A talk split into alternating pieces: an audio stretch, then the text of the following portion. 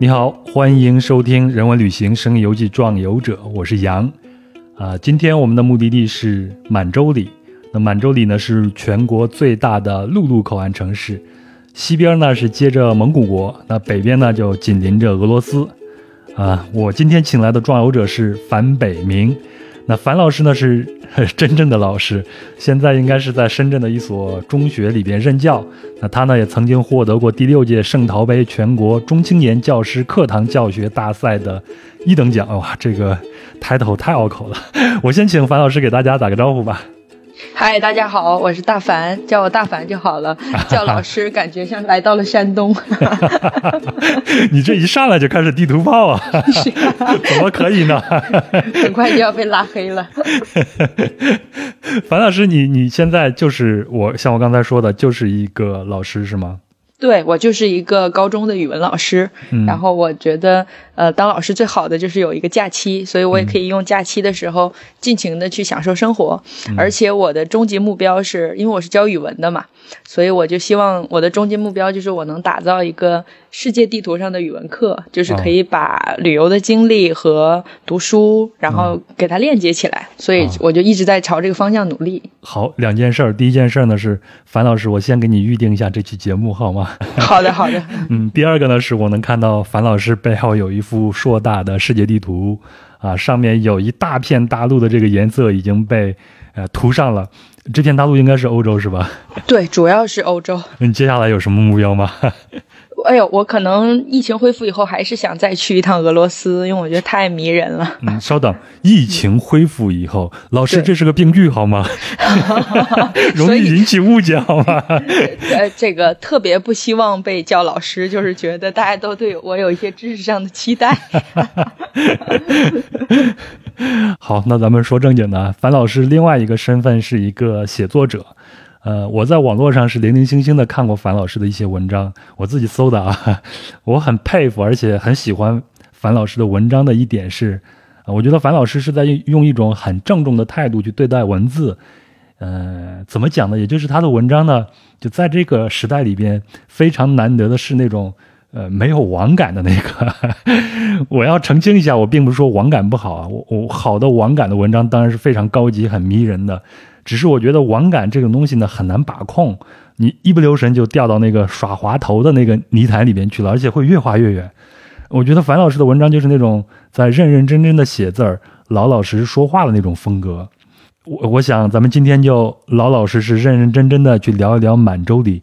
啊，也就是你的老家。好的，呃，首先真的很感谢杨帮我介绍了一下我的这个创作，这个其实真的是我特别看重的一个部分哈。嗯，文如其人吧，没有网感是确实我这个人就没有网感。这个 我身边的同事经常劝我，他说你多上上网，了解一下新鲜的事情啊。但是可能确实我对正统的文学或者文学创作是有一种迷恋的态度的，所以我也努力在自己的日常创作之中去坚持这件事情。嗯，呃，我记得咱们节目中间会有一个你的原地抠饼时间。对，那我我可不可以在开头我也先抠个饼？就是大家其实其其实大家可以在豆瓣上搜索樊伟明，可以找到我的一些文字，包括我把我的一些童年经历，其实也创作了一个小说，然后也是关于满洲里的，就刚好跟我们今天聊的内容相关。嗯，哎，樊老师，这我接下来的这个问题可能不在咱们的提纲里边啊。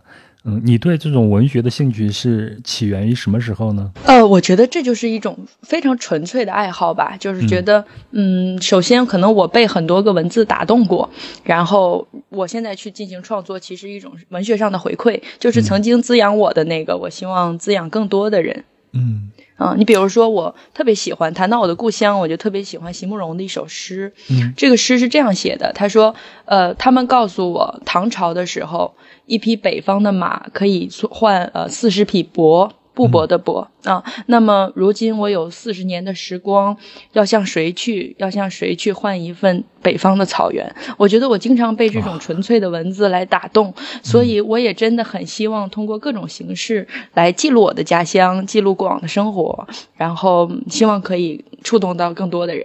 嗯，行，反正大家都可以在豆瓣上啊，或者你在。呃，任何一个搜索引擎里边用啊樊北明这个名字来搜，你就能看到很多很多的文章。我自己是尤其喜欢啊樊老师聊这个呃食物的那一趴。就我觉得世界上就有两种人吧，一种人在尝鲜，一种人在品回忆。然后我刚好是这两个人之间的那个记录者，我觉得我还挺荣幸的。哎呀，太好了！行，那咱们就聊聊你记忆中的老家，也就是你刚才引用席慕容诗里边提到那个草原。嗯，咱们之前认识的时候，我还有一个小小的一个疑惑。之前咱们通过一次电话吗？对，我曾经猜测你是个沈阳人，直到后来才知道你是内蒙古人。呃，你的这个口音会给你带来一些别人在认知上的一些误会吗？太常见了，我觉得我经常处于一种让别人失望的一种状态，就是大家本来内蒙人在外地的就比较少，所以大家一觉得哎逮到一个内蒙人，大家就觉得哎呀你会不会说蒙语啊？你是不是蒙族啊？然后为什么你的口音是东北口音？就有很多这样的疑问来产生。当然，由于我这个出来也比较久了，所以我的这个整个我的词库就是混乱的。前两天我跟一个。呃，这个同学说话，我说，哎呀，嗯，他因为他给我打电话嘛，我说，哎呀，不好意思，我没有接到，因为我在冲凉。他就觉得“冲凉”这个词特别的呃岭南，所以当一个声称来自内蒙古的人说着带有东北口音的普通话，然后又夹杂着不知道哪儿的词汇的时候，确实让人觉得挺拧巴的。哎，你你你有没有跟别人表露你是一个内蒙古人的这个身份以后，有没有人啊？就不是开玩笑，就真的问你会不会骑马呀，会不会射箭啊，什么这些呢？这个太常见了，我觉得真的有啊。对，就是大家首先会说啊，你是内蒙古的，然后就把他所有的这种呃刻板的想象、那种遥远的想象，全部都来上我在我的身上这个一一印证。然后同时他们又觉得哦，你是内蒙古的，嗯，还挺合理的，因为好像日常相处起来，这个人还挺起码挺大气的，挺挺挺爽快的，觉得嗯，好像日常的一些性格特征也找到了一个合理的解释。当然，我有的时候也会逗他们，我说对的，我们家都是两个水管，就正常的水。水管都是一个冷水一个热水，我们家是左边是牛奶，右边是酸奶，拧出来的东西不一样。太坏了，而我们家要住蒙古包，对不对？对，但是我们确实离草原很近，因为确实在这个特定的地理环境之中，所以想去草原的话，开车十分钟，就就大概就这么近吧。哦，这其实也是，这其实也是我自己的一个疑问，就是在满洲里那边到底有没有一望无际的那种大草原呀？太有了，我们那个地方特产就是草原啊。我，如果现在就是呃容易飞这个无人机的话，其实你飞起来一基本上上天没多久就可以看到一大片一大片的草原。就是满洲里其实一个特别袖珍的城市，所以基本上我们是在嗯草原的环绕之中的，基本上就是草原上散落着几个火柴盒，就这种感觉。就是有的时候也觉得挺遥远、挺荒僻的。但是看草原太容易了，你就我我我我们经常开玩笑，如果跑到草原上去玩儿，那基本上要上个洗手间都要走出地平线去了，就是一望无际，这个太常见了。哎，我之前想去内蒙古玩啊，但是我到现在也仅只是走到了呼和浩特的旁边，也就是前年吧。我那次去内蒙的时候，做了一下资料，发现原来内蒙古那么大呀，好像要顶上好几个江苏省，好像是。是的，是的，而且满呃内蒙古的这种形状就是很长嘛，它就像一个项链一样，在这个这个祖国的版图上。所以当时就是以前有这个小灵通的这个时候，我们基本上坐火车从满洲里出发，然后一直坐火车走了七八个小时，发现我们的那个市话通还可以用，就又大又长，大概是这样。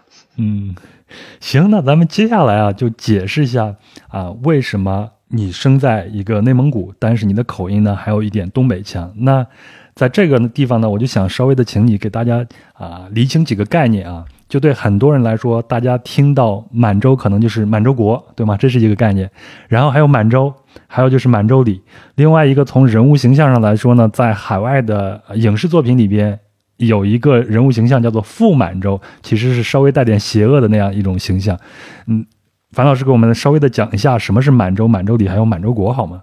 好的，我觉得这几个问题确实还挺犀利的，就还挺让人觉得哎不好厘清的。我先问杨一个问题吧，你有没有发现，在中国的这些地名地名里面哈带州字儿的，只有满洲里是的那个州是带三点水的，其他的你像广州、泉州、福州。啊各种各样的州吧，什么随州，基本上都没有三点水，因为小的地方有橘子洲头的那个州是不是啊？有对对对，小的地方有，对这你的反应太快了。但是大的这种地名里面，只有满洲里是带三点水的，因为满洲它最开始就是一个非常大的一个地理概念，嗯，就是它最初就是指黑吉辽、全境，然后再加内蒙古东北地区的这样的一个。呃，地理地理区域就是基本上是从十七世纪开始，然后西方人来称呼满族居居住地的这样的一个特有的称呼，这个叫满洲。呃，那满洲里这个名字又是怎么来的呢？其实是跟这个铁路的修建是有关系的啊，因为一九零一年的时候，呃，中东铁路就修建了。那么，呃，满洲里其实是进入满洲的第一站。所以在俄国人的语言里面，就会称这个地方叫满洲里亚。当然，满洲里亚是一个俄语嘛，后来它译成汉语就就就叫做满洲里。说白了就是铁路上的第一站，进了这个地方就到了满洲了，就这个意思。嗯，然后满洲国呢，它又是一个历史概念，这几个词经常放在一起。但是其实我们说满洲国的时候，经常会说会在前面加一个伪字。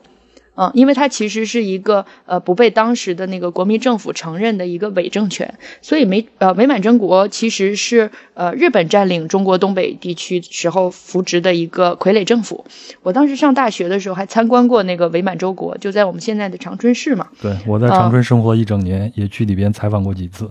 哦，那我们可能在很多时空有过交集，因为我在长春读了四年书啊。然后傅满洲，我就觉得就是确实一个很很刻板印象，而且也很邪恶的形象了。基本上满足了大家对于这个我们东亚的一个传统的一个印象吧。对，嗯，还有一个很有意思，就是我去印度旅游的时候，我就发现，哎，他们的这个菜单上有一道菜叫满洲肉丸。嗯。嗯，而这个满洲其实就跟满洲里的那个英文拼法、拼法、拼法就特别像，哎，我就觉得很奇怪啊。后来发现哦，可能他就是大家遥远的就把这一大片大大陆就叫做满洲吧。就是现在，如果按现在的区划来说，就是黑吉辽加内蒙古的东部地区。啊，包括杨刚才说的那个呃呼和浩特，其实是在内蒙古的西部。就可能你从山西、北京那边去，可能还更容易一点。对，对对对。但我们这个呼伦贝尔、满洲里这一片儿呢，基本上你看我回老家，我们都会选择飞到哈尔滨。嗯，所以可能这也解释了我的口音为什么这么有大碴子味儿吧。对，如呃这个时候呢，就提醒大家一定要打开地图看一下，呃呼伦贝尔。还有黑吉辽这三省大概的位置在哪儿？看一下大概就明白为什么樊老师说话会带有一点东北腔，而且在那边会生活了很多以前可能是东北地区的人过去啊移民到了那边的这些人。对，是的，是的，因为满洲里它其实作为一个边境城市，它原来的人口其实非常少的，嗯，然后所以大部分当地人还是以汉族为主。如果你去追溯这些人的历史的话，你会发现他们其实基本上都是闯关闯关东的时候过去的。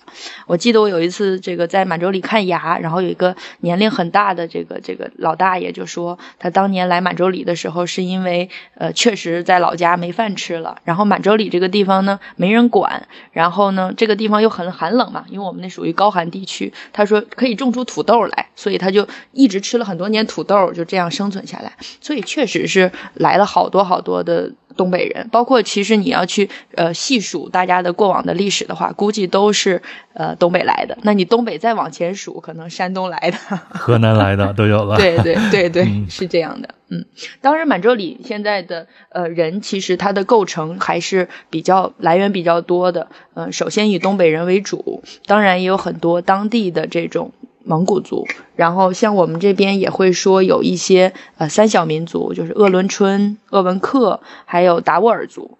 嗯，然后近年来，因为我们那边也开了一个义乌商城，所以温州人、浙江人对对，义乌商城。对对对，所以浙江口音也渐渐的多起来了，而且我们那儿可以吃到很新鲜的温州海鲜。所以在满洲里，它也是一个文化比较融合的一个地地方了，一个城市，对吗？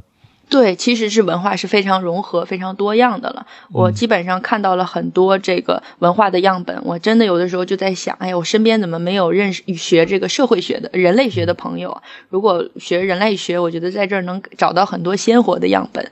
尤其是我们小地方，其实发展的嗯并没有那么快嘛，对吧？所以它还是保留了很多传统的特色。比如说，呃，我想问一下杨，就是咱们吃北方的那个糕点，那个绿豆糕，你是怎么吃啊？怎么吃？直接往嘴里边拽呀，对吧？我们都觉得应该就直接就那么干噎着吃呗。对啊。但是呃，满族人最传统的吃法其实是把它掰碎了，然后冲水喝的。哦。这个这个我只在满洲里见过，就真的保留了很多很细节的一种生活的这种习惯。嗯，感觉怎么就像他们喝奶茶，在奶茶里边下那种小米的那种感觉一样？哎，有点这意思，就冲出来就有点粥啊、糊糊啊这种感觉了。就这个还后来我还在长春附近，因为它也有一些满族自治州，也找到了印证，就是发现哦，满族人确实是这么吃绿豆糕的。嗯，哎，咱怎么就迫不及待的就把美食这一块给提到前头来了？对后面我们可以再专门说，然后刚好就讲到了这个文化的问题。好，哎，你前头说你你在你的创作里边曾经用你小时候在满洲里生活的这过往的一段经历写过一些作品吗？那咱们就聊聊你在满洲里长大是一种什么样的一个体验呢？你也提到说非常的寒冷，在满洲里的那种寒冷是什么样子的呢？嗯，满洲里的寒冷可以说是刻骨铭心的了。就是呃，因为其实呃，比如说今年冬天其实普遍就比较冷。那大家可能会谈到辽宁可能都零下二十度，然后北京零下多少多少度，然后内蒙古人，尤其是我们呼伦贝尔人就不吱声了。其实我们那里零下四十度，啊，所以基基本上我所有关于满洲里的印象都是非常寒冷的记忆。然后如果你再让我说的话，可能就是推开门，然后一脚迈到那个雪里，那个雪就是基本上到膝盖的，就是这样啊。然后如果从地理学上来讲的话，我们那个地方属于叫长冬无夏。嗯就基本上是一个非常嗯清凉的，也比较舒适的这样一个地理环境啊。呃，其实从供暖期上，我们就可以判断出来。你看我在长春读书的时候，大概是十月二十几号会给暖气，嗯，但是我们那个地方九月底就会供暖啊，然后一直供到来年的五一，就是基本上呃寒冷的冬天占据了所有记忆的主流吧。啊，哎，你像我在长春工作的时候，我喜欢打篮球嘛，但是你可以在室外打篮球的时间就非常的短。你看到了六月天气才暖和一点，差不多打一两个月，外面基本上就很就有点冷了。那在呼伦贝尔，在满洲里的话，基本上我就没有这样的机会在室外去活动了。其实，比如说七八月份中午的时候还是挺热的，它属于早晚温差比较大嘛。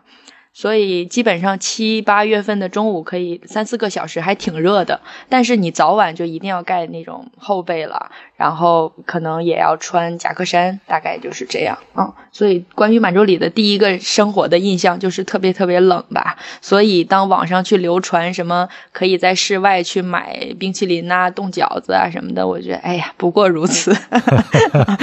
天然的一个大冰箱是吗？对，就是据满洲里当地人讲哈，我们九。十年代的时候，就是那个鱼，就是大家会把那种很粗壮的那种俄罗斯的鱼，就把它剁成像这个木头棒子一样，就像木柴一样，就堆在门口，劈一下是吗？对对，就像劈柴一样，那个就堆堆就剁就堆在门口，然后随用随拿，就基本上，呃，我我觉得满洲里好像就冰箱的使用率并不太高。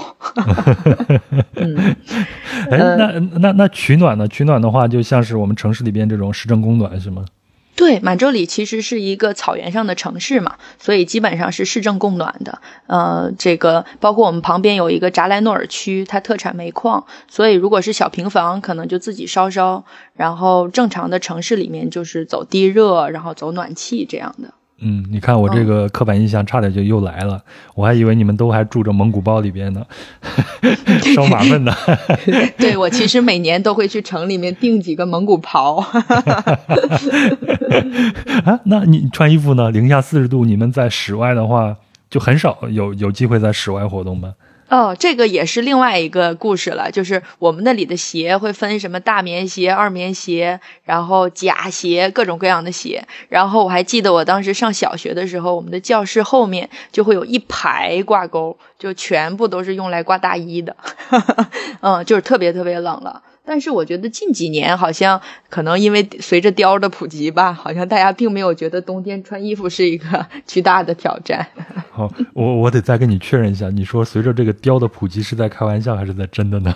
不是，我觉得在在暖和的加拿大鹅，在东北人心目中也不如一件貂，所以大家确实对貂是有会穿这种皮毛式的这种衣服是吗？它确实是保暖的。对，包括我们那边也也比较流行戴这种狐狸皮的帽子或者塔兔皮的帽子啊。当然，这个可能呃动动物保护动物保护主义者可能会确实是会有一些说法哈。但是我们那个地方确实是极寒天气，包括冬天可能心脑血管病的发病率都会比别的地方高很多。所以我们真的很需要这种皮毛。等等，回头我可以发几张图片给你，就是我们的那个鞋在外面都能看到毛。嗯。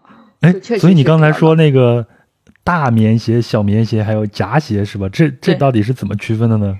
就大棉鞋、二棉鞋、假鞋，基本上就是根据它的厚度分。比如说里面是有绒的，然后有毡子的，呃，然后没有绒的，等等等等了，就特别特别复杂。感觉就在满洲里，好像就特别需要一个特别大的衣柜，一年四季的衣服都特别多。呃，其实我们旁边的那个城市海拉尔，它就以这个草鞋、呃棉鞋为出名啊，就有一个草鞋叫这个海拉尔棉鞋。你可以专门去搜一搜，就是特别看起来特别笨重，但是特别保暖的这样的一个日常的装备吧。嗯 嗯，我想起来我在长春，也就在东北生活的时候见过的最大的一场雪，可能就是对面一米左右，我已经看不清他的脸上的这种面目了。那就是我见过的最大的雪，在在满洲里下大雪是同样的吗？哎呦，在满洲里，我觉得。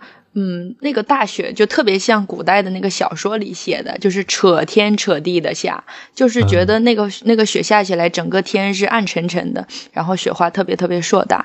我们家当时呃后面的窗户就能看到外面的铁路，所以我印象最深的一个画面就是呃人们会在铁轨上推雪，然后基本上比如说推出一段来，然后火车能往前再开一段。基本上这就是我的童年记忆了。再加加上咱们这个北方，其实呃学校都是有负责区的嘛，就是到了冬天大家要出去铲雪。我还清楚的记得，我那个时候我自己人还没有跷高呢，就没有铁锹高，但是就要去街道上去铲雪了。然后那种雪又很厚，然后车一压就基本上很结实的状态，真的是拿铁锹把那个地都铲出火星子来了，也没有觉得有什么转变。嗯，尤其是童年里的雪，好像似乎比现在更大。哎，还真是哎！我想想，小时候每次去参加这种铲雪的活动以后，都要写一篇作文，对吗？那作文的最后一句。通常都是看着胸前的红领巾，会心的笑了。对，确实是这个，这个绝对是北方特色了。到了长春，其实雪可能我上大学那几年刚好雪没有那么多，所以好像基本上还处于很好的状态。而且我们当时呃大学里就是让这个说女生休息，然后男生去扫扫雪，所以可能四年下来也没扫几个雪。然后他们后来也已经要起义了，我们班男生就说不行，再让。我们扫雪，我们要收费了。但是我真的是童年记忆里就感觉一直在扫雪，然后包括满洲里最夸张的一次，就有一年六月份，我还记得那天是高考。就是六月飞雪，大家就开玩笑，这有多大的冤屈啊！要六月飞雪。那年的这个高考的命中率怎么样？这个不好说，我们不搞封建迷信。啊，你这一说啊，就满洲里给我的印象就是一片冰天雪地，四季都是白白的。哎，你刚才说七八月份还是很漂亮的一个夏天吗？夏天的时候是什么样的面貌呢？呃，夏天太漂亮了，因为我们周边就是草原，所以如果你稍微往外开一开的话，你会真的会被那种一望无际、无际、无际的绿给包围了。就是那种绿，它是一种，嗯，怎么说呢？我觉得我。作为一个语文老师，到这儿可能词语已经不够用了，就简直就想用点语言暴力说了，就是太绿了。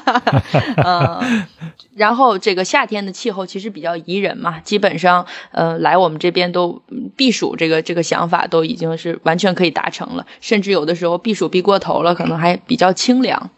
嗯，但是满洲里的夏天真的是很舒服的。嗯，我爸爸妈妈一直有这个去草原看一看的这种心愿，我就呃一直在做这个功课。但是过去三年因为疫情嘛，也没有办法去。嗯，然后我就看到说啊，最漂亮的草原好像都集中在呃呼伦贝尔那一带了。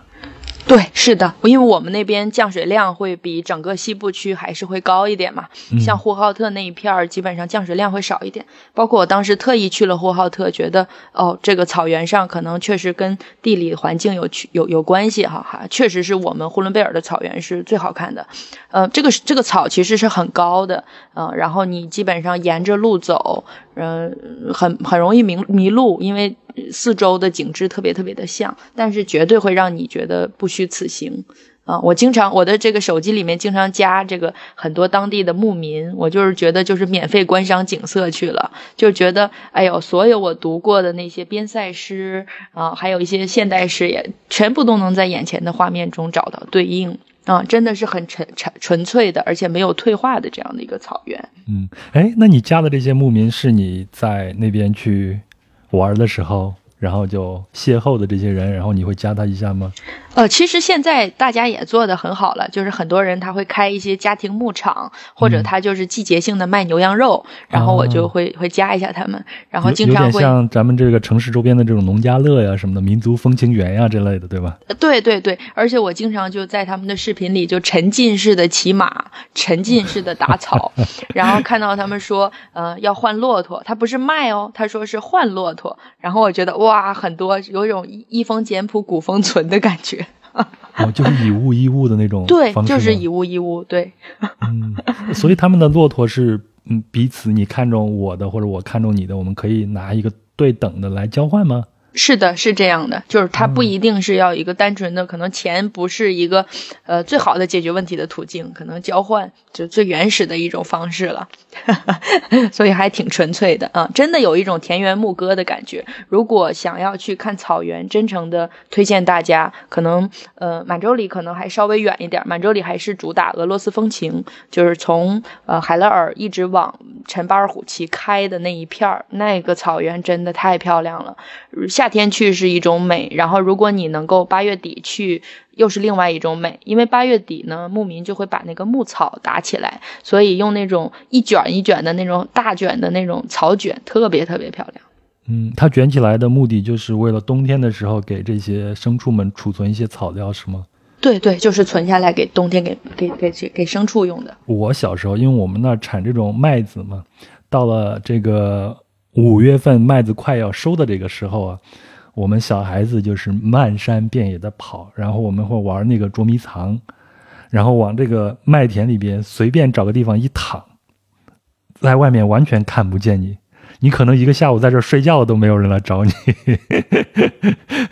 草原是你的游乐场吗？草原是我的游乐场，但是我们玩不了捉迷藏。按你的这个说法，就是你无论躺到哪儿，一眼就能看到你，因为草原太平整了。但是确实，呃，虽然我是女孩哈，但是我就是什么踢足球啊什么的，基本上在草原上进行，简直太爽利了。啊，哎，你们都会在草原上玩些啥呢？呃，其实我们。如果你说单纯的玩儿，我觉得嗯，没有什么太多的玩的，无非就是在草原上骑骑摩托呀，或者是踢踢足球啊，或者就单纯的就就我就就就跑一跑。我还记得我大概六七岁的时候，就对文学有很多浪漫的想象，我们就坐在草上，然后开始寻找这个纯粹的诗意。但是那种环境真的会给人的性格有一个很深的塑造。我觉得我性格中一个很重要的来源都是那个开阔的场景给我的，它确实无形中的滋养了我的性格，这个还挺微妙的，就是那种。呃，人在旷野，心生呼啸的感觉，好像没有什么了不起的，也没有什么过不去的，好像一切都可以很坦率。而且我也觉得我感受过那种纯粹的自然的力量，就是之前可能大家要烧荒嘛，因为要把那个草可能要烧一层，然后那个草留下的那个可以作为肥料，然后第二年它可能长得更好。我具体怎么样怎么样操作我记不得了，但是我就能感觉得到，就是漫山遍岭的遍野的火啊，从远处燃烧起来那种感觉，那种纯粹的力量感，其实也给我很大的震撼。就好像，嗯，人在自然面前真的很渺小，那我们的那些小情小绪好像更不值一提。就这种感觉，哎，小的时候想的可真多。是的，所以小小时候其实真不是故作深沉，就是莫名的深沉。嗯嗯，哎，你像这样的一些地区，我们通常会想象它是一个非常辽阔而且有苍凉感的。那一个人可能在这些地方相对来说他是孤独的，比如说身边的朋友会住的比较远啊。你住的这个环境是这样子的吗？嗯。坦白讲，我一直没有意识到我住的比较远。这个故事呢，还是最近发生的。就是我突然在我的单位中发现了一个，呃，我的同事原来是海拉尔人，然后我就开始跟所有的人很高兴的介绍，我说：“你看，他是我的老乡，我们之间，我们之我两两个这个人的家乡之间才两百多公里。”大家就觉得啊，才两百多公里嘛，这就这可能就是在外界看来，可能就是已经很遥远的距离了。但好像我们在那个环境中生活，已经习惯了这种呃比较孤独。的或者说疏离的感觉，嗯，基本上你想，呃，这个火车一定是到终点站才会到满洲里，满洲里要么是终点站，要么是始发站嘛。但是好像它早都成为我们生活中的一部分了。哎，那你跟你的那些小朋友们，你们住的也比较远吗？还是大家像城市里边住一个聚集区？呃，城市里面其实还比较紧凑。满洲里是这样的，刚才我们讲过，满洲里它其实是铁路修建以后才有了这样的一个明确的城市嘛。嗯，啊，所以它其实一条铁路把这个城市分为了道南和道北。哦，听起来像哈尔滨一样。哎，对，有点像那个道里道外的感觉。啊，然后到南呢，它更多的就保留了过去的一些呃苏联建筑，呃，然后嗯发展的相对慢一点啊。那到北呢，它又划分出来了六道街，就一道街、二道街、三道街，就很草率的有六道街，然后人们相对比较集中的住在这六条街上，啊，所以刚才我们说对满洲里的一个生活的一个第一个印象是寒冷，第二个印象就是觉得这个城市很很真的很袖珍，很小。嗯，孤独感我真的是因为小时候跟外界没有联系，所以不觉得这个有这种孤独感哈。但是这个小是扎扎实实的体现出来的，有两个细节。第一个细节就是我小时候有一次赶校车没有赶上，我们家那个时候住在三道街。啊，然后呢，我的小学其实也在三道街，我其实顺着坡走下去就到了啊。但是呢，这家长觉得这个小孩子嘛，还是要坐一下车啊，方便一点。冬天也冷。对对，冬天也冷，所以呢，我我我就每天在三道街这儿等车。结果有一天我就去晚了，我就发现这个车开过去了。那我就错过这个这个车了，对不对？但是呢，我又想，反正满洲里就这几道街，反正这个车走到了三道街的头，肯定要掉头再走到四道街，所以我就横穿马路直接走到四道街。果然等了一会儿车就来了，就这个城市就这么小。然后第二个小，其实是从人际关系上能感受出来他的这个小，因为我们要这个要进行这个聊天，所以我之前也查了一些资料，然后我就看了网上的一些关州关于满洲里的采访，哎，我就读着读着就发现，哎，他这个采访里的嘉宾。怎么这个名字都这么熟悉呢？后来一一对应，都能发现这个被采访的人可能是我妈妈的同事，然后可能是我爸爸的什么邻居等等等的，就已经人际关系也简单到圈子就在那里。嗯，哎，你前头说，呃，在满洲里生活的有东北人，有南方人，还有三小民族吗？那你们这些人都是在一起混居呢，还是大家各有自己的生活区域呢？呃，其实已经完全混在一起了。呃，基本上可能从饮食上还能看得出来一些差异，还有在生活习惯上也会有一些细细微的差异。但是大部分时间大家就已经在一起正常的生活了。因为我们和旁边的海拉尔不一样，海拉尔呢，它蒙古族会多一点，所以他们有一些蒙语学校。啊，但是在满洲里呢，大家就是一起上学，一起读书，所以基本上看不出分别。我还记得我小学的语文老师。呃，他上学上上课的第一天，他就跟我说，呃，说你不要叫我高老师，你一定要叫我高娃老师。哎，我当时就完全不理解这个这句话是什么意思。后来才知道，其实蒙古族是没有姓氏的，嗯，所以你叫他高老师，其实是没有认同他的民族身份。所以，只有当你叫他高娃的时候，他才是哦，你是觉得我是一个蒙古族。所以大家经常开玩笑说，呃，什么语文是音乐老师教的，是体育老师教的哈。我的这个语文确实是一个蒙古族的老师教的。对对，蒙古人教我说汉语。你说这个呃高娃的时候，我就想起来了著名的斯琴高娃老师。对，高娃塔纳。这个七七格，这都是我们那一片儿就是特别常见的一个名字。当时我们的邻居，楼下的邻居其实就也是一个蒙古族，就是我以前是完全不知道他们是蒙古族的，因为大家没有什么差异嘛，对吧？但是服装上已经没有什么区别了，是吗？完全没有了，完全没有了，嗯，没有人穿民族服装了，没有。但是我们北方因为比较冷嘛，冬天如果你把车停在室外的话，车是打不着火的，所以我们每家都有车库。哎，我就发现我们楼下这邻居他们经常在车库里面杀羊，对，然后。他们会真的是呃坐在这个啤酒箱上，这个吃羊肉。哎，我渐渐的才发现，哦，那是蒙古族，确实在饮食习惯上跟我们有区别，其他生活上完全没有区别。有意思，有意思。那咱接下来就聊一聊前头咱们一直提到的满洲里，是因为呃火车啊。呃，通了火车才建成的一个城市，咱们就聊聊关于火车这个事儿。那满洲里它肯定是一个陆地上的一个口岸嘛，会有很多的国际列车，是吧？对，刚刚杨已经介绍过了，就是满洲里是中国最大的陆路口岸，所以满洲里的。是呃，这个发展其实跟这个火车是息息相关的。呃，我小学我小的时候，我们那个火车站附近有一个单位叫换装所。我在相当长的时间内都不理解什么叫换装所。从一个儿童视角来看，我觉得换装所应该是专门负责各个单位换制服的吧，换装嘛。就可能他们要要要什么夏季制服、冬冬季制服可能要换。后来我才知道，哦，它其实是服务于国际列的这样的一个部门啊。那国际列车它因为各个国家之间的这个轨道，它的这个规格是不一样的，所以呢，呃，国际列车开到满洲里的时候，就开进国门的时候，它就涉及到一个换轨的问题。那么换装所基本上主要是负责这一块的这个业务和运行的。啊，我们中国其实使用的是标准轨嘛，就是一四三五，呃，这样的一个尺寸啊。那么俄俄罗斯用的是宽轨，是一五二零啊，所以来到我们这边就要先把那个车吊起来，然后把轮子换一下，然后才能正常的来开。所以真的是，呃，很多部门应该只有满洲里才会有。然后我们这个国际列车从北京发车的一个国际列车，其实就是从满洲里出境，然后前往俄罗斯的。啊，呃，小的时候只有身边的很多人，可能他们会去做国际列。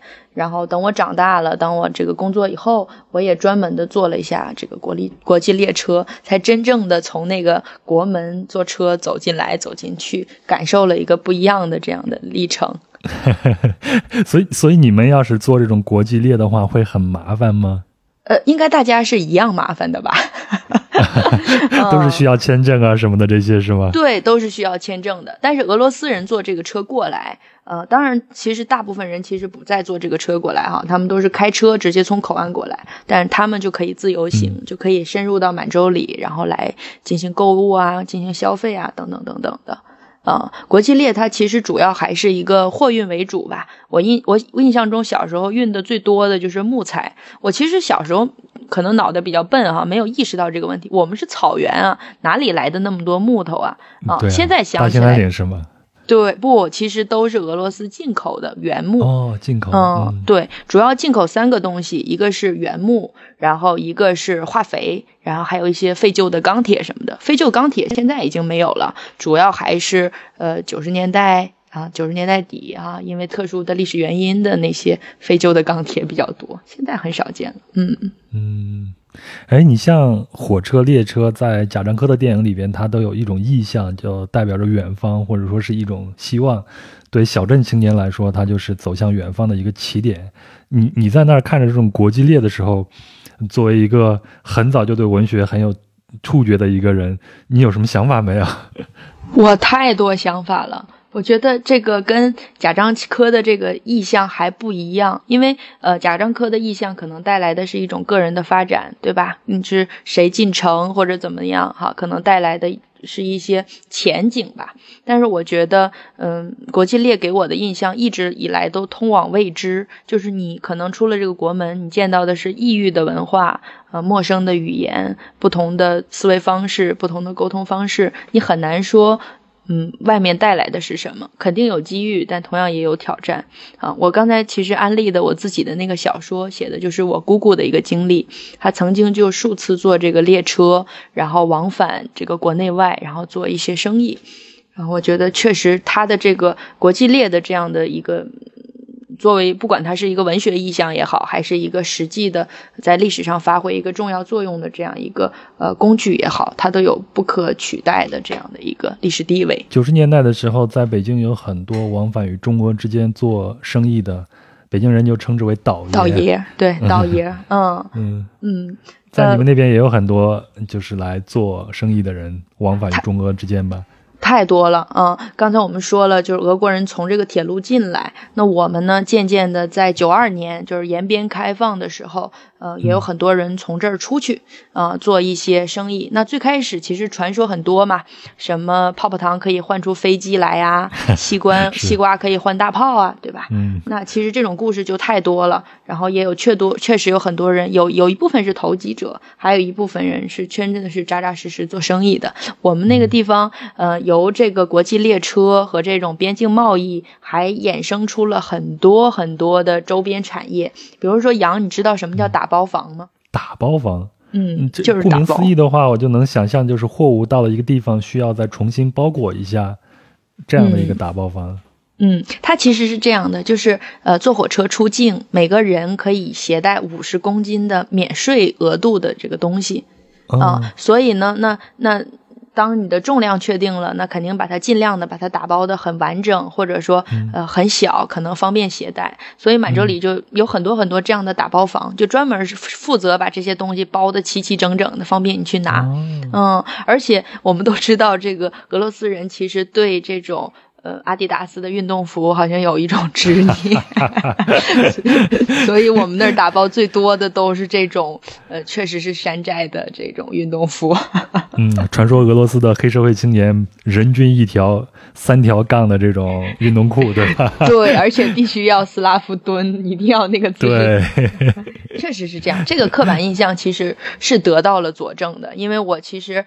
呃，有的人出门是找未知，有的人也找回忆嘛。那我数次往返俄罗斯，一个很重要的就是想印证一下我小时候听来的那些故事，在远方是不是真的。你好，我是壮游者的主播杨。那现在呢是平地抠饼时间。壮游者是一档独立播客，非常希望能够得到您的资助来维持运营。那么，公众号“壮游者”每期都会随免费音频节目发送一篇文章，文章里呢会有相应的细节图片或者是相关资料，是对音频节目的补充。那您可以通过文章下方的喜欢作者对节目进行打赏赞助。另外呢，您也可以通过转发、点赞、评论的形式来支持壮游者。那如果您使用苹果播客收听节目，也请为壮游者打一个五星好评。最后呢，也非常欢迎独具慧眼的品牌方来和壮游者合作。让我们一起做一些事情，让好的内容、好的品牌，让好的听友看到也享受到。我知道转欧者往前走的每一小步都离不开您的帮助，再次感谢。接下来，让我们的旅程继续吧。嗯，哎，那就讲讲你小时候听过什么样的关于俄罗斯的故事呗。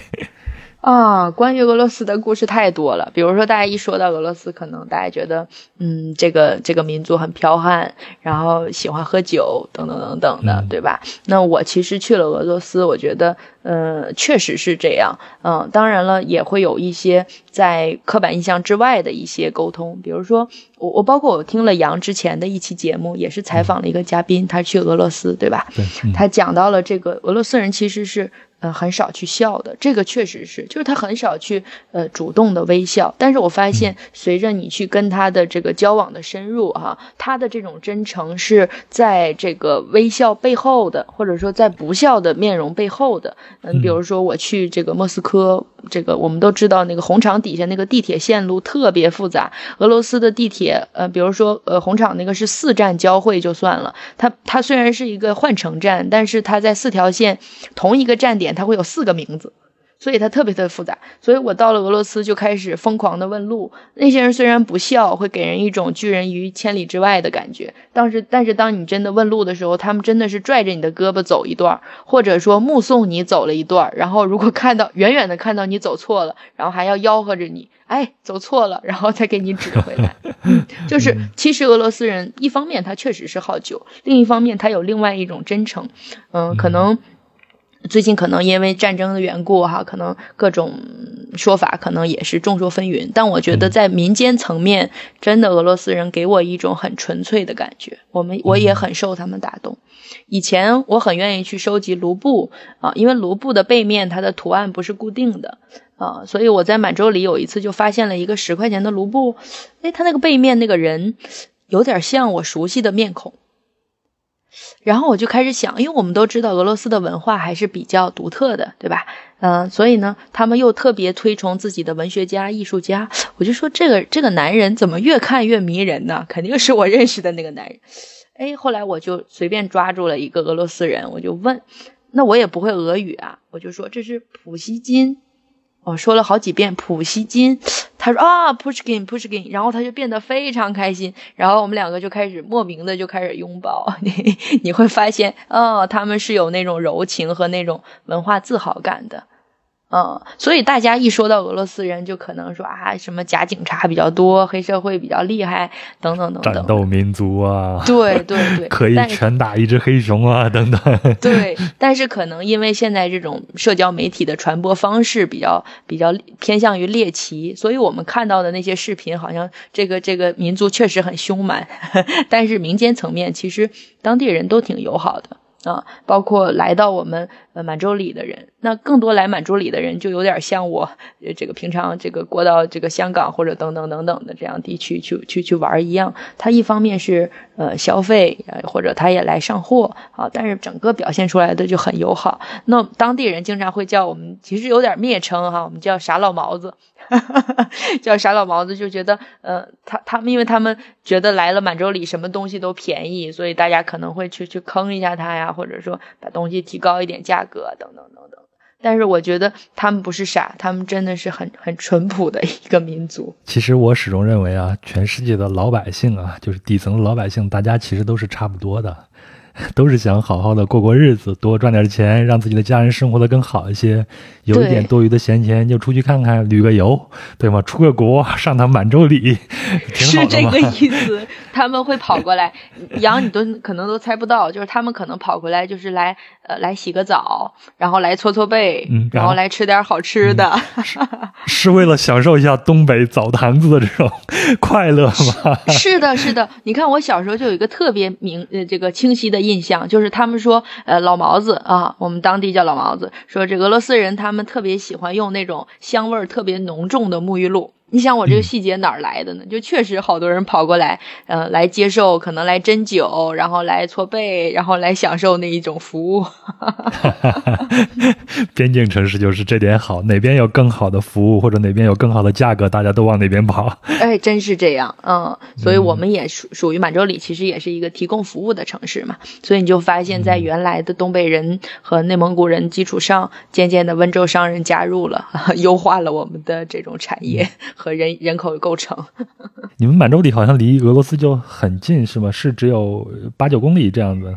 对我们那个口岸叫十八里口岸，所以我们这个我觉得满洲里特别适合宣传哈，就是我们距口岸只有距国门只有九公里嘛，十八里口岸嘛，对吧？基本上就是一个近在咫尺的距离，而且如果你站在满洲里的那个国门往外看的话，是可以很清晰的看到后贝加尔的城市风貌的。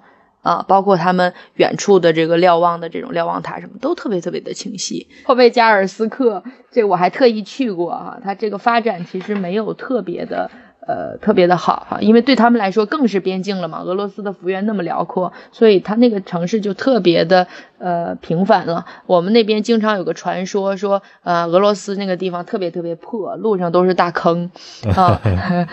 这个其实也是我们的刻板印象嘛，对吧？那我去了呃这个莫斯科，去了圣彼得堡，我也觉得人家城市很现代、很发达，但是确实远东的这些小城市确实还有点历史凝固的感觉。哎，那现在在呃满洲里。应该有很多俄罗斯的这种痕迹在吧？嗯，在的。它是这样的，就是呃，我印象中的就是九十年代的这个边境小城啊，它的满洲呃，它的这种苏联印记更多的是一些历史建筑。你比如说，我当时的那个小学叫三道街小学，充分体现这个城市的小哈。那个三道街小学，它其实就是一个苏联风格的建筑。比如说，校园里面有非常宽大的那种扶手的那种大楼梯。嗯嗯，然后那个大玻璃，它都是那种特别特别高的，就是你给小孩擦玻璃都对，简直是虐待儿童的那种大大的玻璃。两个小孩摞起来擦。对，然后再加上那种大大窗台，其实就是一个苏联风格啊。再比如说我们那个二道街有木克楞，木克楞其实就是俄罗斯的一种传统的民居了嘛，它用那种大原木做的，这个也是一个呃当时的这种俄罗斯风情吧。而且，那现在这种木克楞在满洲里还能看得到吗？还在，还在，它已经作为历史文物保留起来了。就二道街整个还有一片儿，因为满洲里当时其实是呃在中东铁路时期哈，一九零几年的时候，它还是有很多呃俄罗斯人和犹太人在满洲里定居的，所以我们还留下了一些俄罗斯时期的建筑。再比如说，我们说那个道南啊，铁路南边的那边就有一些俄罗斯的教堂啊，都还有还有在保存。那更常见的就是咱们北方城市都普遍见到的那种赫鲁晓夫楼，我们那儿特别特别多啊。这个是火柴火柴盒子楼，哎，真是。然后这个是九十年代最多的俄罗斯的印记，但是后来其实为了旅游的宣传，整个城市就把自己给俄罗斯主动俄罗斯风格化了，所以会在一个城市之中，你可以见到什么哥特式、巴洛克式，就你能想到的所有对俄罗这个包括那种洋葱顶，基本上你能想到的俄罗斯风情该有的，在满洲里都有。而且我感觉这几年简直比什么后。贝加尔那些城市还俄罗斯，就是呃，听当地人说哈，就新建的建筑如果不带点俄罗斯风情，那就不能审批通过，就建不起来啊。所以我们就越来越俄罗斯，然后再加上这几年还建了一些什么套娃广场啊，等等等等的。这就是我最感兴趣的一点，就是我做资料的时候看到了这个套娃广场，真的就是一个大套娃坐落在一个广场上。对，而且你会觉得很突兀，就是一个荒草垫子上突然来了一个大套娃，底下跟一堆小套娃，就有点魔幻，特别魔幻。就是呃，包括我们那边呃，基本上什么什么，包括你能想到的什么防疫站什么，都是那种俄罗斯的建筑，它会让人觉得很混搭，就是。就就像你说的，一个内蒙古人说着带大碴子味儿的东北话，那你在想这个套娃广场附近，人们想着怎么腌酸菜 这个事儿，也让人觉得挺怪的。嗯，但是确实也作为一个文化的旅游名片吧，也确实保留下来了。但是看你怎么想了。你比如说，我其实更偏爱我童年记忆里的那些本色的俄罗斯式的建筑。嗯，那现在可能很多游客可能也确实想要去满足一种出国的这种好奇心，可能会觉得，哎，满洲里的这种呃现代的俄罗斯风情建筑也不错。嗯，可能每个人都在找自己不同的东西吧。但是我其实最遗憾的一点是，满洲里曾经在市中心有一个叫中苏友谊宫。这个友谊宫它曾经是一个重要的集会的场所，后来因为它在那个地段太好了，后来就批着把那个中苏友谊宫给拆掉了，然后建了这个商贸城。我觉得这个绝对是一个巨大的损失。就是杨可能应该能想象得到那种很高大的那种友谊宫，然后都是那种木椅子，然后大家一起在看电影啊，或者搞什么文艺演出啊那种。那个我觉得可能在内内地的城市可能应该也不会有了。就特别特别遗憾。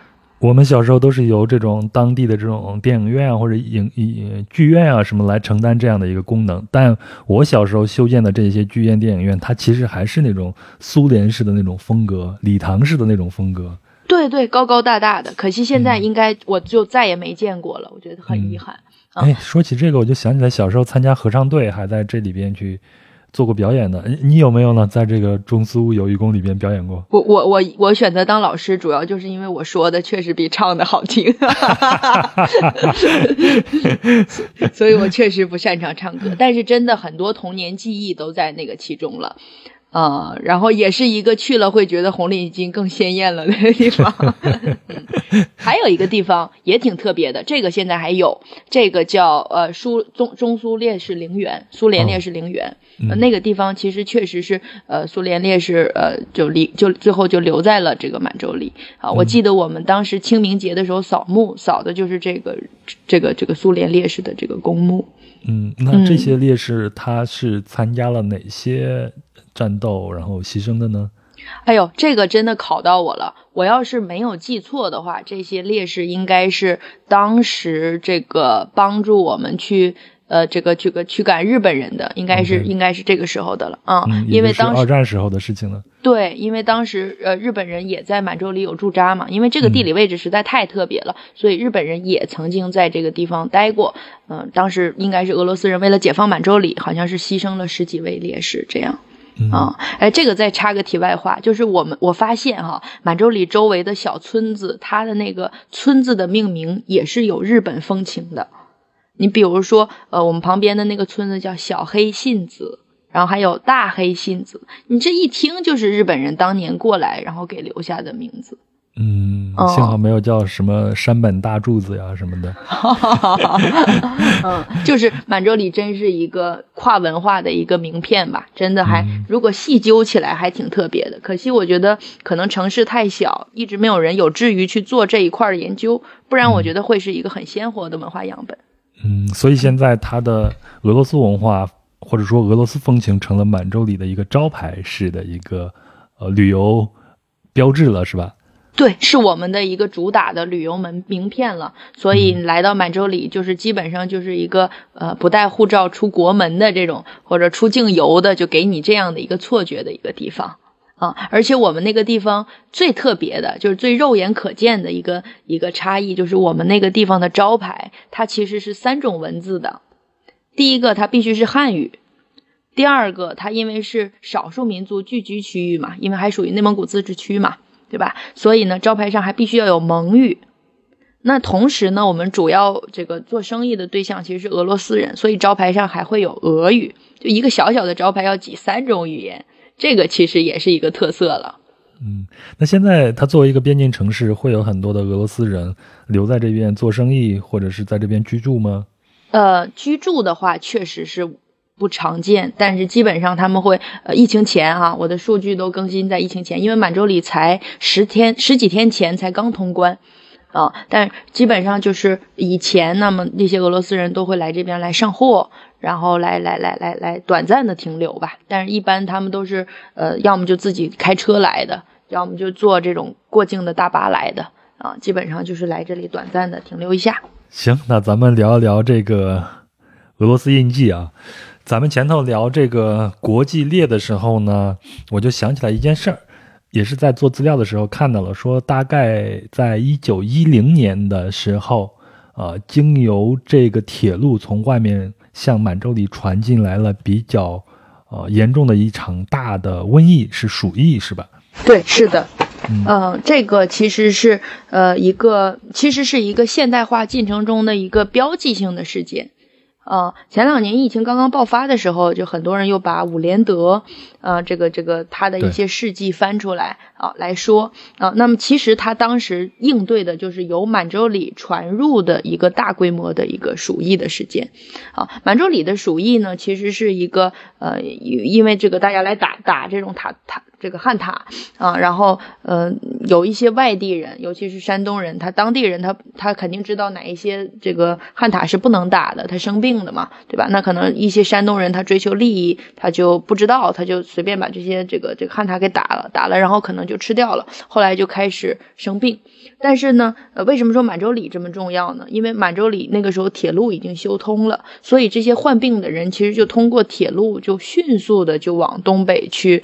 呃扩散，所以其实就是这个铁路无形中加速了这个扩扩散的过程，啊，所以你要是追源头的话，确实就是在满洲里，包括满洲里现在这个街头的那种公益广告上也会说，呃，不要吃吃汉塔等等等等的，就这个传统确实是一直以来可能都还有的。这个确实也是，也要提醒咱们广大听友，我们去一些地方去旅行，比如像在甘南地区啊，会在一些地方能看到这些汉塔，包括一些地鼠。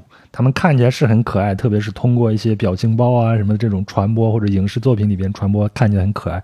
但是千万不要去靠近他们，远远的看一看就可以了。是的，哎，我有我之前去这个外蒙古，去乌兰巴托周围旅游的时候，然后我们就约定了去探访一个牧民的家里。那个牧民，我我去到他们家，我说哇，什么东西这么香？他们就在烤那个那个那个汉塔，确确实有这个。这个这个习惯，嗯，但是知道的人可能知道哪些是可以使用的，但对我们这些普通游客来说，就打消这个念头。第一，不要想着它好不好吃；第二呢，根本就不要去碰它，远远的看一看。因为有很多有旅旅旅行照、拍美照的时候，会有一些游客去喂那个汉塔吃东西，其实这是一个挺危险的一件事情的。真的是这样，我觉得对大自然还是要留一份敬畏的，不要因为猎奇去去吃这样的东西。行，那咱们说了这些不能吃的东西啊，咱们就聊一聊咱们所有的听友最喜闻乐见的这个环节。美食部分前头已经提到了一个绿豆糕了啊，要泡着吃。这个回头可以去尝试一下满族的正宗正宗吃法绿豆糕啊。那我这里其实还要单独的介绍一些满洲里的这种特色美食。其实很多人来满洲里其实是来吃西餐的。啊，因为正常的，你看你们叫可能叫罗宋汤，对吧？我们当地其实叫苏泊汤，啊，可能苏泊汤还有那种煎的肉肠、肉饼，可能是比较常见的啊。所以大家基本上来满洲里，肯定先去个国门，去个套娃广场，然后就去吃吃俄罗斯美食。那我这里作为一个土著，我一定还要再给大家强烈的去安利几种比较好吃的。呃，当地的特色美食，啊，第一个是奶坨子，这个只有在冬天才能见到，因为我们说满洲里终究还是一个呃坐落在内蒙古自治区的这样一个草原城市。啊，所以这个呃冬天这个奶它没有办法保存，那么它就会冻起来。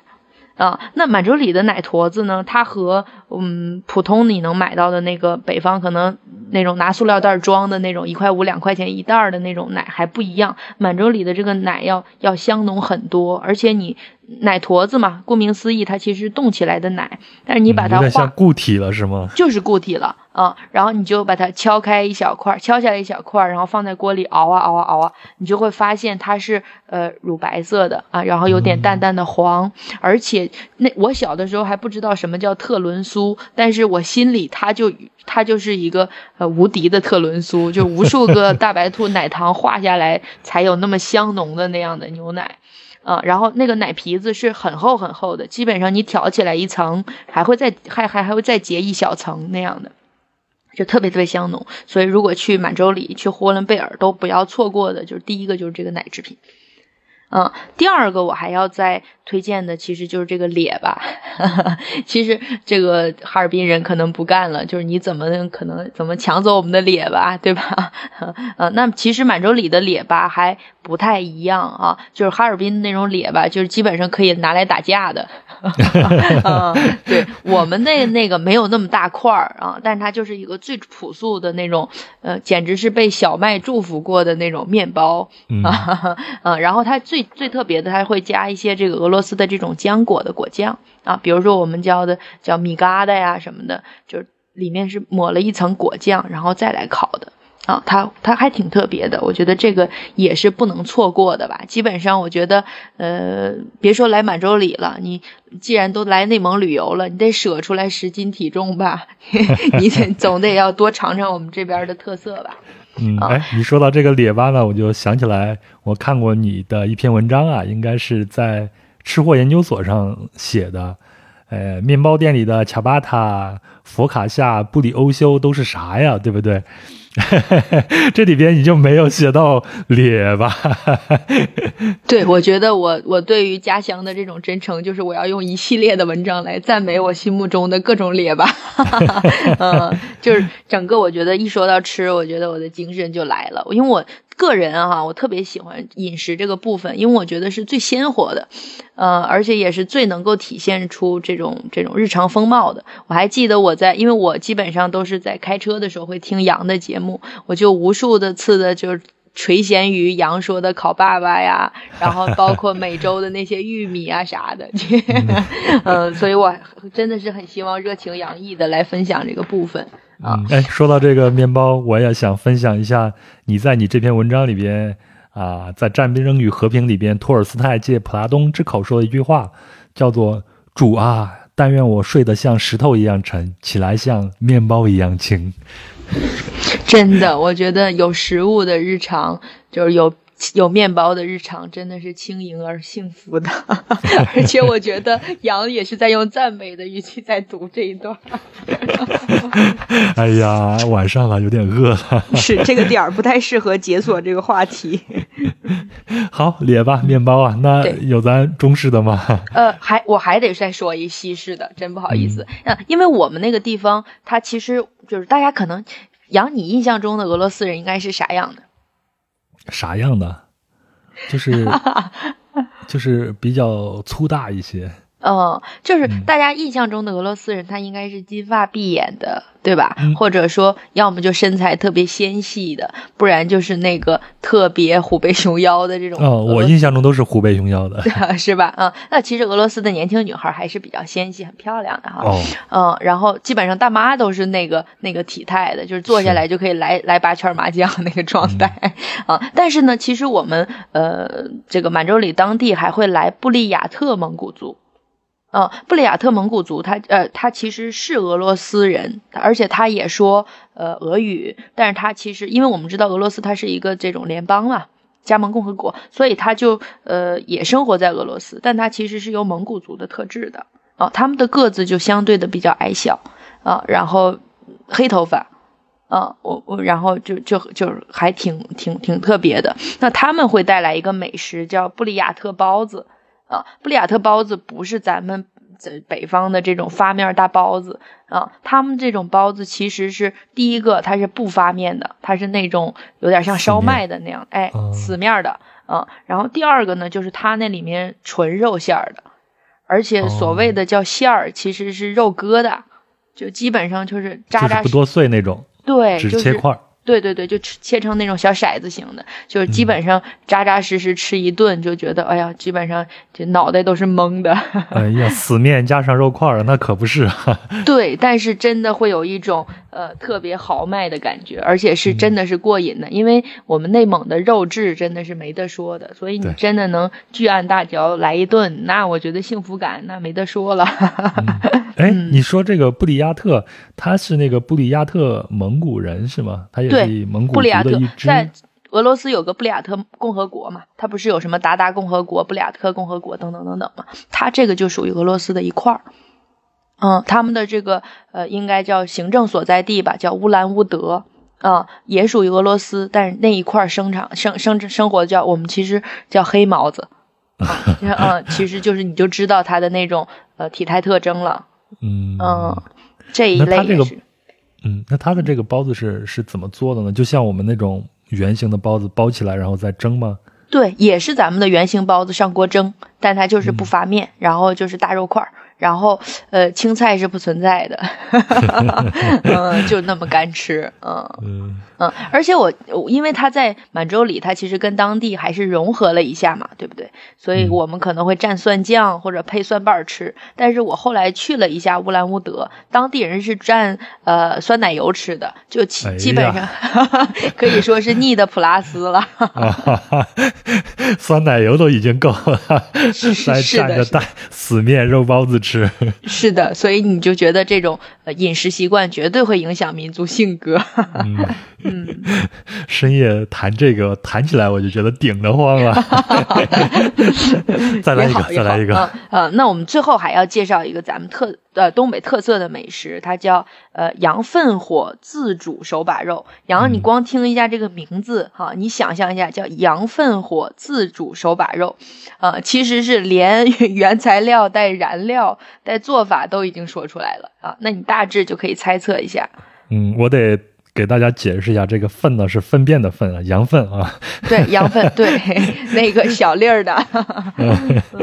哎，你前头说这是东北的美食，这不是你们内蒙的美美食吗？呃，应该算东北和内蒙融合，因为我觉得当地的内蒙人吃的可能还更粗犷一点。就我们已经把把这个做成一个确实是一个特色菜来做了，可能有文化融合的部分吧。嗯，他就是拿这个羊粪蛋子当燃料，然后架在。架到上头架锅，然后再煮这个，对，就是这样的，对，就是如如你所想，就是这样的。但是这个手把肉它是绝对不能煮熟的，就不就有点像广东的白切鸡，就是它一定要是带血的。就是有点，嗯，可能五分熟，可能七分熟都老了，就大概那样一个状态，然后这个来吃的。那最好吃的部分其实是羊排，那呃，羊排就是一条一条的就端上桌，基本上就一个大铁盘子，然后这个羊排就端上桌，然后呢，呃，每个人桌子上会会撇一把小刀。然后你自己就自助嘛，你就拿着左手拿着这个这个肋肋巴骨，然后右手拿着小刀，然后就一点一点自己往下刮着那么吃。嗯嗯，所以所以满洲里人人都是使刀的好手。呃，其实是，其实真是，我觉得这是一个必备生存技能。再加上天气比较冷，所以我们吃这种就特别特别多。我小时候我就记得那个刀都不是什么正经的刀，就是我们小孩学铅笔的那种小刀。嗯啊，然后就拿来刮这个这个这个羊肉吃。嗯嗯呃，可以说是本色和原味儿吧。就是呃，基本上这个其实内蒙和我现在生活的这个广东在做东西上还真的是有异曲同工之妙，就是都是有一种。天然去雕饰，讲究生猛，对不对？对对，天然去雕饰，然后清水煮肥羊，就这种感觉。嗯，你刚才说你的小时候生活的地方是在内蒙，现在生活在广东，我突然有一种恍惚感，这两个地方空间距离也太远了。是的，我我是这样的，我当时刚来深圳的时候，还是需要边防证的，就感觉从一个需要。办边防证的地方来到了另外一个需要办边防证的地方，然后还有一个很很很巧妙的链接，就是呃以前是从满洲里到后贝加尔斯克，这要涉及到一个过境，然后现在呢，好像我我我又变成那个要过境的人，我又经常跑一跑香港，所以一直是在这种边境的这个状态。在李娟写的那个阿勒泰里边，会有很多说他们去啊这种草原上或者去牧场里边，呃找一些可以吃的这种植物啊，或者是蘑菇啊什么的。那草原上会有这些东西吗？我刚才听你讲这些的时候，我就一直想，你们不吃蔬菜吗？或者这个地方能种得出蔬菜吗？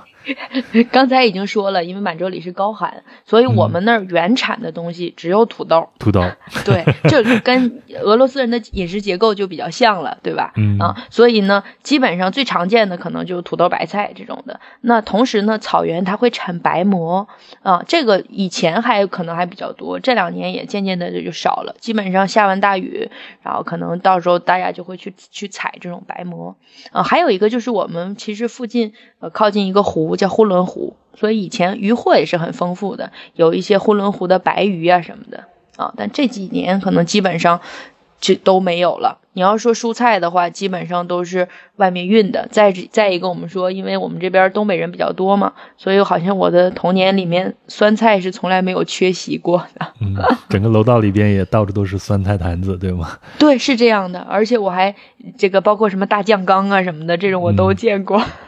叫鸡酸菜，对对，鸡酸菜啊，上面压一块大石头，然后这样的。嗯，然后我们那儿偶尔会吃甜菜啊，基本上就跟俄罗斯的饮食结构就比较像了啊。我感觉我好像呃一直都处于一种在寻找童年记忆的过程，呃，包括我后来旅游，我首先想的就是先去俄罗斯，然后就去那些前苏联国家，啊，就感觉好像跟童年偶然相逢的感觉。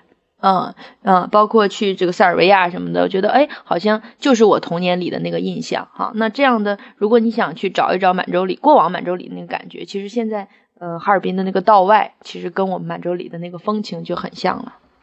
嗯，有点破破的，但是有很多俄罗斯的印记。嗯，确实是这样。有句话说，在他乡找故乡嘛。我们出去的时候，除了去印证很多我们曾经想象过的一些。呃，地方以外，还会把一些因素就不自觉的就往我们的童年记忆里边或往我们的家乡里边去带。比如像你刚前头说吃这个玉米，我在秘鲁吃到那个玉米以后，我就想，哎，这种口味好像我小时候在某一个品种的玉米里边吃到过这样子。是的，而且我在想，哎呀，我们东我们长春的烤苞米也是这种吗？是 是是。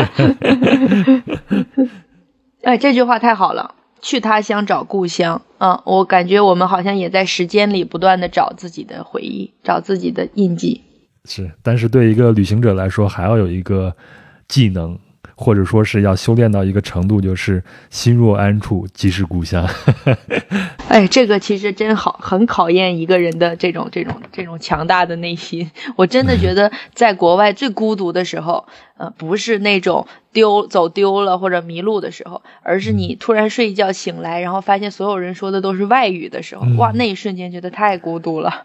而且你每次睡觉醒起来以后呢，你要想一想，我今天在哪里？是，我是谁？我在哪儿？我往哪儿去？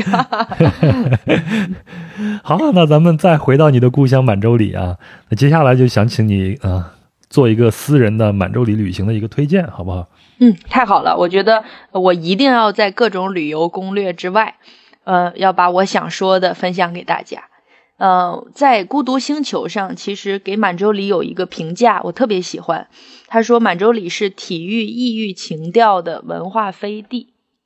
嗯，他真的就在草原上很孤独的守望，呃，同时呢，也一直在呃历史舞台上和现在的社会上保有他自己的那一份特色。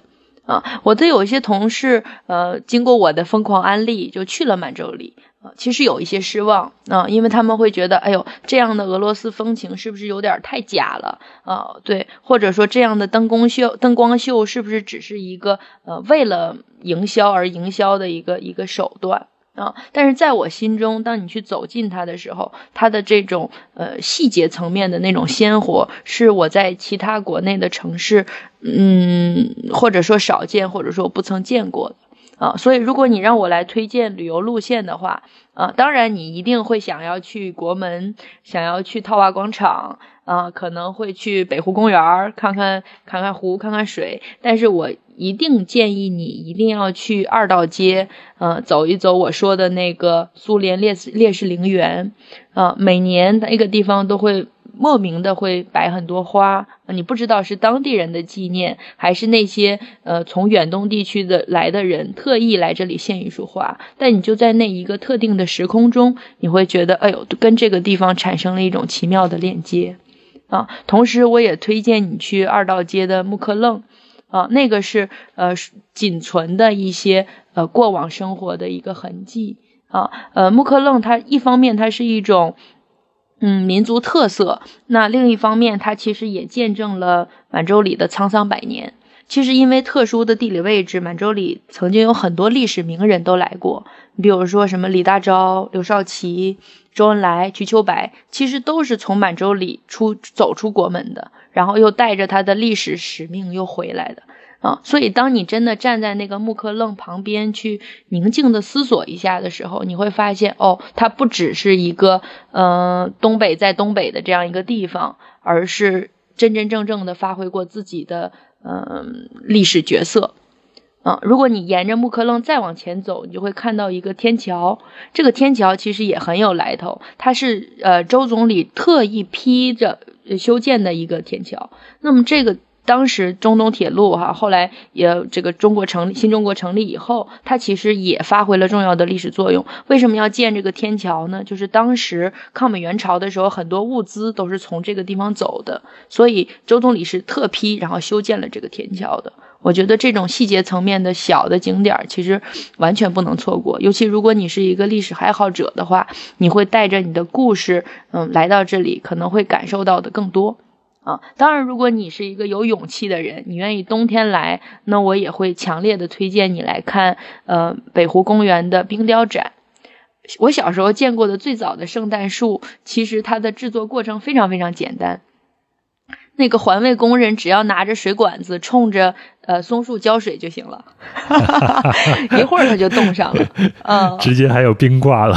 对，它就是真的是这个晶莹剔透的白，人类不曾有过的那种洁白。所以，如果你能在冬天来这儿看一看的话，你会觉得有另外一种纯净。有的时候我们旅游的时候可能会呃喜欢去漠河啊，或者说走到长白山等等等等这些地方，当然都很迷人。但我同时也觉得，我们在往这个大的景点去的时候，也给这些小的地方一些发展的机会。同时，你也会体验到一种不一样的风情吧。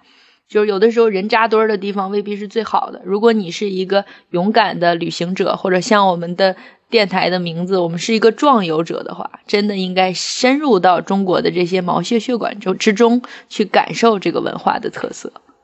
这个大概就是我想说。嗯嗯，你那你像我对草原，对呼伦贝尔的草原非常感兴趣的话，我到了满洲里应该往哪个方向去呢？或者或者说哪个地方的草原会更美一些？如果你要来看草原，你在来满洲里的过程中，你就见到了中国最美的草原。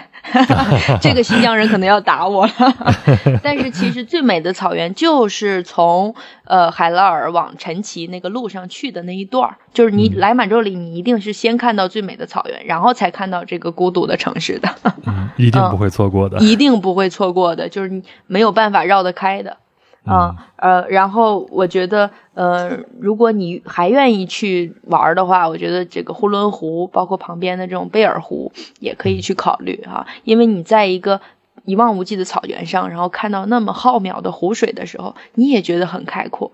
嗯。嗯，这个我的名字叫北冥嘛，很多人说这个名字太武侠了，其实我的名字就是从我们满洲里旁边的那个湖来的啊，呼伦湖，它以前也叫北海，所以这个北冥其实也是带着故乡的印记一直在行走的。啊，我而且这算是给我解谜了。我之前也一直在好奇，你这个名字是不是你的真名呢？嗯，而且更巧的是，就是呃，逍遥游的故事，这个北冥，这个这个北冥北海北海里面的这个大鱼，后来就化而为鹏，作为鹏鸟就一直往南飞。然后我后来也真的来了深圳这座鹏城，觉得真的命运是一个神奇的预言，好像我一直在带着我的故事，也带着我的使命在生活。嗯，哎。通常我们聊这个家乡系列啊，我会请我的啊这个分享人，比如说唱一段当地的歌曲啊、民谣啊之类的。但是你前头也说了，你是一个唱的没有说的好的一个语文老师，而且你是一个写作者，呃，我就想请你分享一下，通常咱们在描述自己的家乡的时候，会有一些文字，啊，相当于我们为自己的家乡写过一封情书，哪怕是一封告白信都可以。你有没有这样的文字跟我们分享一下呢？哎呦，这个这个是现挂环节吗？这个是的。哦，这个我还真没准备，但是我确实有。以前读者选了一篇我的文章，叫《拧巴的故乡》。嗯。啊，这个是我专门来写满洲里的。那还有一些对于我们可以找一段来念一下吗？呃，那我要现搜一下。行，先搜一下呗。还有就是我的小说里会有一些，或或者我读我我读一段别人的行不行？可以啊。可以啊，因为我前一段读到了一个外国人写中国的文章，我觉得，嗯，写的很好。我来读这段吧，这个手机里现成的，好吗？好，那我现在开始读。好。啊，我我作为语文老师，我应该声情并茂的来朗读，但是我觉得有感情的朗读可能让人会让人觉得有点不够真诚，我就用我的本色来读。啊，这一段这个文字呢，其实选自《东北游记》啊，它是这个一这个这个一一系列的一个外国人写中国的书籍中的一个选段。我特别特别受这一段的文字打动，仿佛他写的就是我童年记忆里的那个满洲里。啊，文章是这样写的：还有十六个小时才到满洲里，列车缓缓爬上一条低低的山脊，四周是绿茫茫的草野。房子也从红砖房变成低矮的小屋，外墙用卵石堆砌，刷了一层浆，屋顶尖尖的。地方越荒凉，没有人烟，火车站的颜色就越明亮显眼。蓝色的屋顶是与万里无云的湛蓝天空争辉，大片大片的向日葵挥手送我们前行。我们这列火车已经赶在了文明之前。道路变成砂石路，起伏的屋顶变成草垛子，河流也变得越来越清澈无污染。在一个只有一座小屋的车站旁，有一个水塔，木质基座窄窄的，木质的水池是球形的，看上去不像中国的，仿佛应该出现在契诃夫《樱桃园》中。这部俄罗斯戏剧写的正是现代化与田园情怀的碰撞。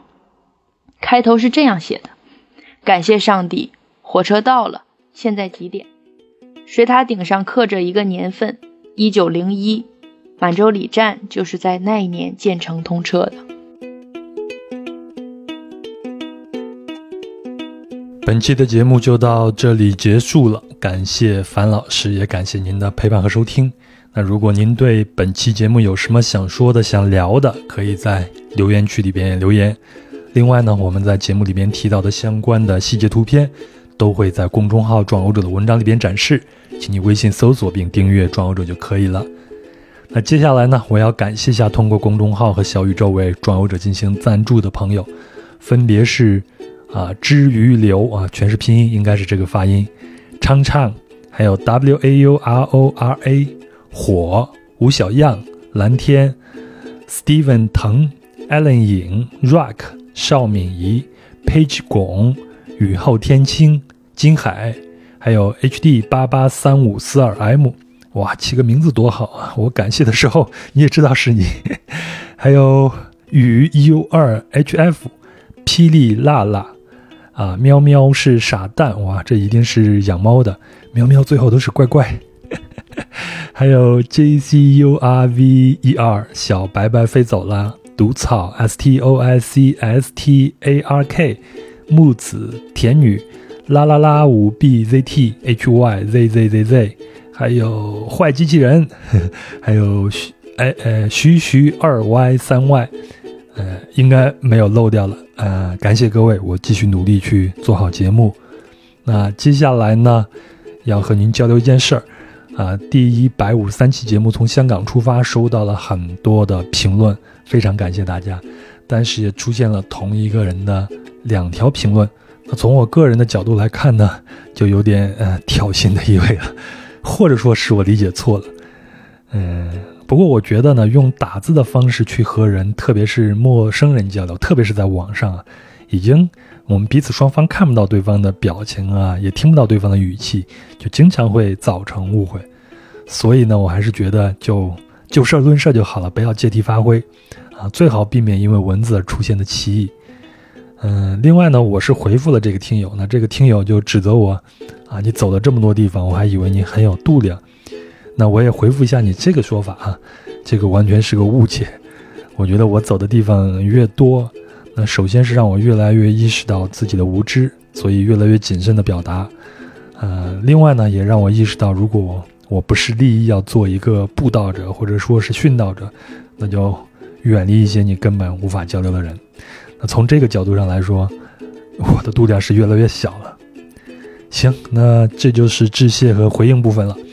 啊，如果您对本期节目有什么想说的、想聊的，欢迎在评论区里边留言。我们在节目里边提到的相关的细节图片，都会在公众号“壮游者”的文章里边展示，请您微信搜索并订阅“壮游者”就可以了。